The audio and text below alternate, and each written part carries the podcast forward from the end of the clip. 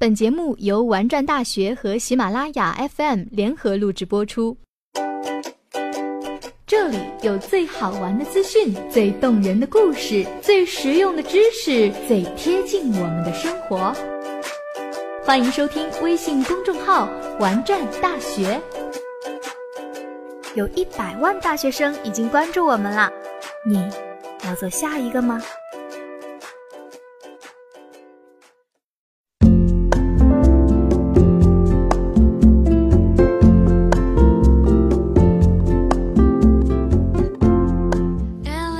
多人对女生的宿舍生活特别好奇。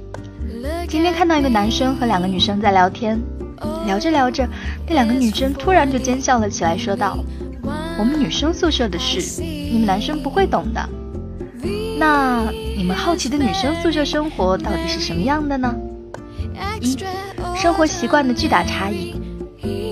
寝室汇聚了天南地北各个地方的人，生活习惯作息大不相同。比如，南方人睡前必须洗澡，而北方人却不。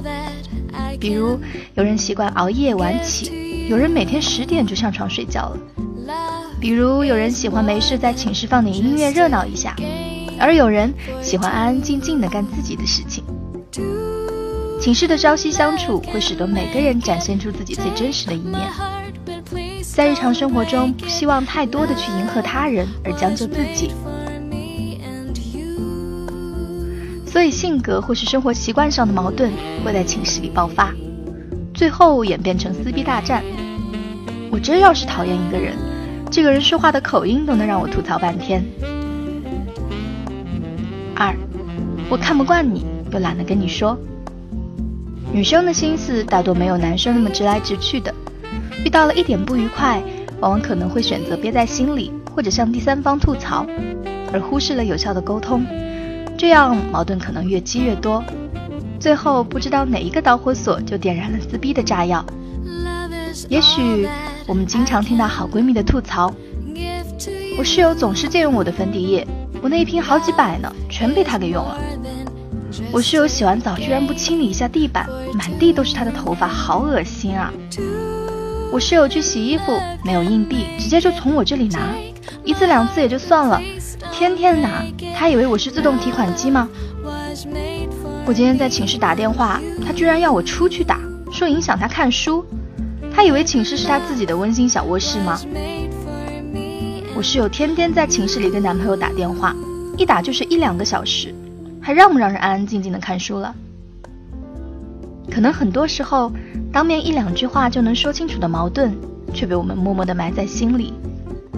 当心里开始种下一颗种子之后，无数被我们主观视角体会到的不满开始浇水施肥，最后这颗种子在心里长成了参天大树。最尴尬的事情就是，你表面上和我和和气气的说我是你的好朋友，转眼我就从别人的手机上看到你发了一条骂我的状态而屏蔽了我。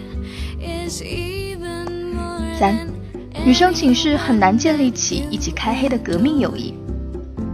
据说男生们的感情都是一起开黑建立起来的，那可是过命的交情。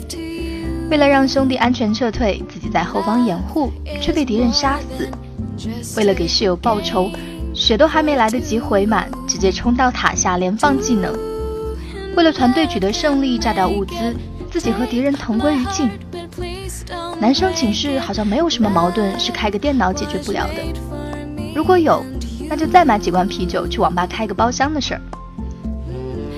而女生寝室就不太一样了，寝室的娱乐活动大多是自己窝在自己的床上看个剧、逛逛淘宝，偶尔有个玩游戏的，也很难找到队友。没有这种辅助过、牺牲过的革命友谊，日常撕逼也就没有了一层坚实可靠的保护层。